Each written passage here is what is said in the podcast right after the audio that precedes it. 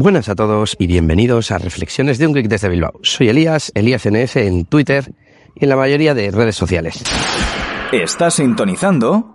Bueno, bajándote un MP3, ¿no? O como narices se dice en un podcast.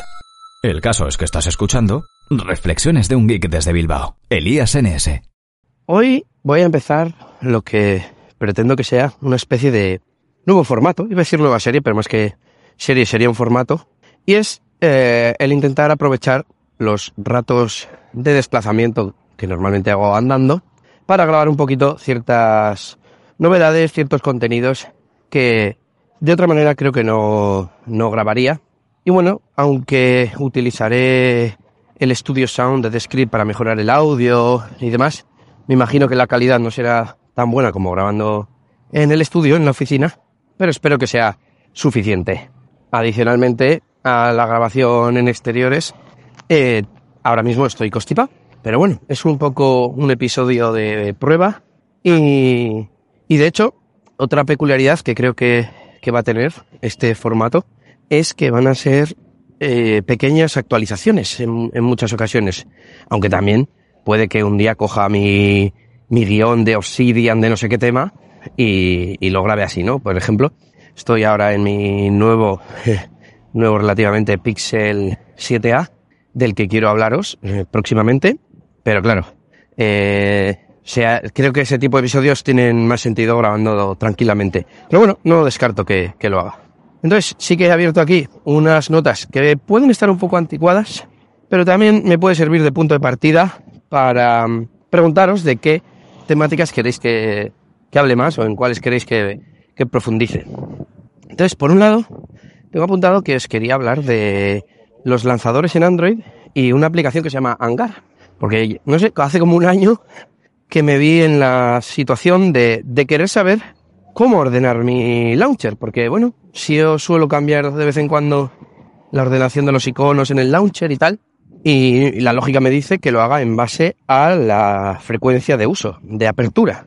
O sea, igual hay una aplicación que cada vez que la abro, yo qué sé, el tiempo, no la miro ni un minuto, pero si la abro muchas veces tendrá que estar cerca de mi dedo el icono. Es que aquí entra otro problema y que yo tengo las, las manos pequeñitas y entonces hay, hay zonas del teléfono en las que me cuesta más llegarlo y por tanto es importante que las que... Mm, hay, otro, hay otro factor, por cierto. Iba a decir que las que se abren más estén más cerca, pero también las que a veces quieres que se abran rápido. Como por ejemplo, eh, pues yo sé, la cámara, ¿no? Es el ejemplo típico que al menos a mí se me ocurre y es que si quiero sacar una foto, la quiero ya. Pero bueno, tanto en este teléfono como en el anterior tenía un atajo de... Eh, además era el mismo, es el mismo. Dar doble toque en el botón de encendido o de apagado y se te abre la cámara. Entonces lo suelo hacer así. Pero bueno, como ejemplo creo que, que nos sirve. Y eh, bueno, mm, en realidad, eh, si, si hablo tanto de, de todos los puntos, me voy a ir a 15 minutos. Así que voy a acelerar y básicamente estuve mirando diferentes launchers, diferentes aplicaciones también. Encontré una que se llamaba Hangar App, que lo que te hace es colocar un widget con varias, eh, con varios iconos ordenados por el número de veces que se utiliza. Me pareció muy práctico, pero en esa búsqueda ya no me acuerdo si empecé buscando aplicaciones o launchers. Y el caso es que encontré un launcher que se llama, ¿cómo se llama? IO Launcher, All in One Launcher.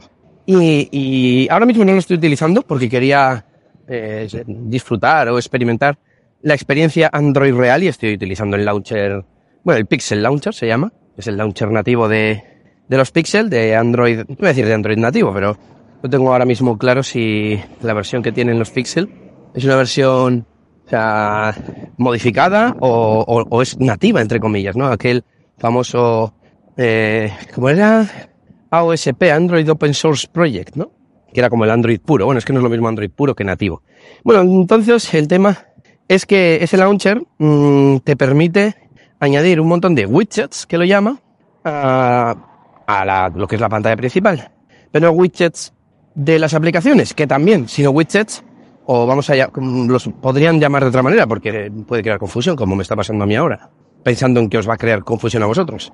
Mmm, los llamaríamos eh, secciones, secciones me parece bien, porque son secciones que van de lado a lado de la pantalla, es decir, horizontales y que se apilan verticalmente, uno debajo de otro.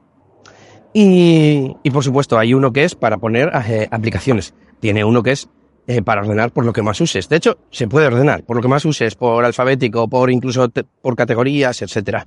¿Qué más?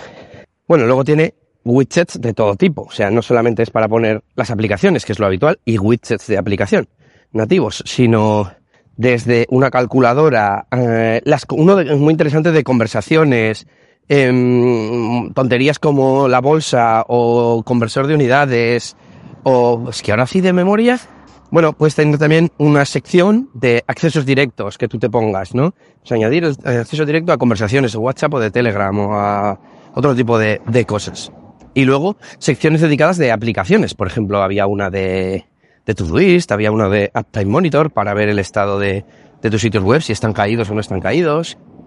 Bueno, eh, espero en un futuro eh, hablar de esta aplicación, ya sea porque me la he vuelto a instalar, bueno, a, utilizar, instalada, mm, creo que la tengo instalada, y, hablar de ella pues más en detalle y, en más profundidad. Se llama OIO, OIO no, AIO, All in One, pero está escrito AIO, Launcher. Y la verdad es que os lo recomiendo. Tiene una versión gratuita y una de pago. Yo al final me pagué, me pillé la de pago porque era un, pago único y es, y me pareció interesante.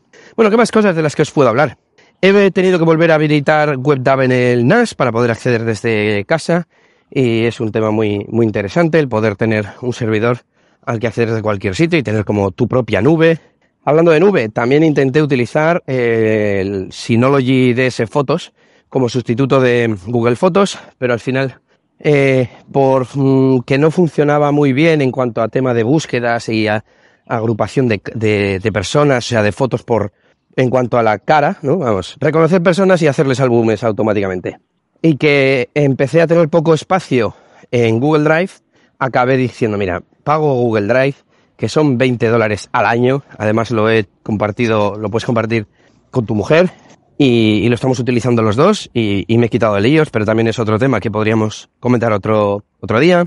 Siguiendo también con servicios de Google, si utilizas la aplicación Mensajes de Google, resulta que te los sincroniza y los puedes ver online. Puedes ir a mensajes.google.com y ahí te, te, permite, escaneando un, un, QR como haces con WhatsApp, leer los SMS en, en la web, lo cual me parece muy, muy cómodo, tanto por... Creo que no estoy seguro de si se puede contestar ahora, porque no, lo suelo utilizar mucho, la verdad. Pero tanto para leer eh, los mensajes y demás, como mmm, me parece interesante para el tema de los códigos de, confirmación o de verificación del, del two-step verification, de, como se dice, autenticación en dos pasos, autentificación en dos pasos. Y no tener que ir a coger el móvil cuando estás navegando cómodamente en el ordenador, pues bueno, abres la pestañita, escribes MES, ya te sugiere la URL y le das al enter. Eh, este tipo de noticias que os comentaba antes, así como más que noticias, mmm, novedades cortas, ¿no? Ya sea algo nuevo o ya sea algo que yo he descubierto y que se cuenta muy rapidito. Pues esas cosas nunca sé dónde ponerlas y yo creo que en este formato encajarían muy bien. Como por ejemplo, que me he dado cuenta de que con eh, YouTube Premium eh, hay una opción que es mejor tasa de bits eh, cuando estás en 1080 y se aplica creo que automáticamente y solo está si, si tienes Premium. Entonces, bueno, como que te dan más calidad dentro de la misma resolución. ¿no? ¿Qué más? Eh, voy a hacer un, repaso rápido que en nuestra compañía de teléfono que es Lowy ahora tenemos 5G. No he notado gran diferencia, pero bueno, también sería algo que en lo que podríamos profundizar. Pero bueno, mm, es una compañía, pues digamos, low cost, con la que estábamos bastante contentos y no esperábamos tener 5G, pero ya lo tenemos, así que genial. Eh, tenemos en casa un nuevo proyector, bueno, un nuevo, un proyector. no habíamos tenido proyector hasta ahora. Bueno, miento.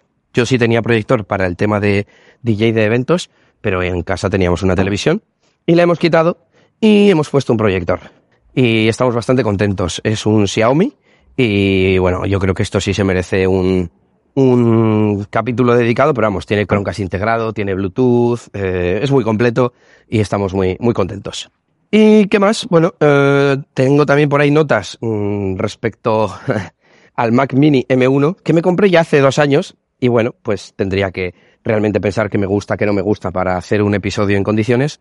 Y tengo otras dos cositas de Google aquí apuntadas, que son consultar la edad de los contactos en Google Assistant, es decir, le puedes decir, oye, ¿cuántos años tiene Pepito de, de, de, mis contactos? No me acuerdo cómo es el comando, yo creo que no había que decirle ni de mis contactos ni nada.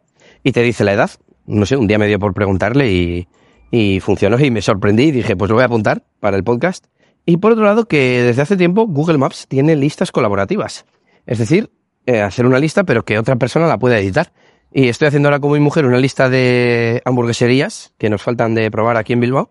Y pues está, está bastante bien. Yo creo que esa, esa vertiente de Google Maps tiene mucho que, que explorar, o sea, tiene muchas posibilidades, porque es como que es un poco mmm, tedioso, ¿no? Eh, tener que andar mm, o sea, la, alternativa cuál es? Es mmm, consultar los datos en Google Maps y luego apuntártelos en un Notion para que estén ordenados y todo eso. Yo creo que ahí tiene mucho margen de mejora, pues eso, ordenar por más cercanos, ordenar por mejor puntuación, ordenar por, no se me ocurre ahora, ¿no?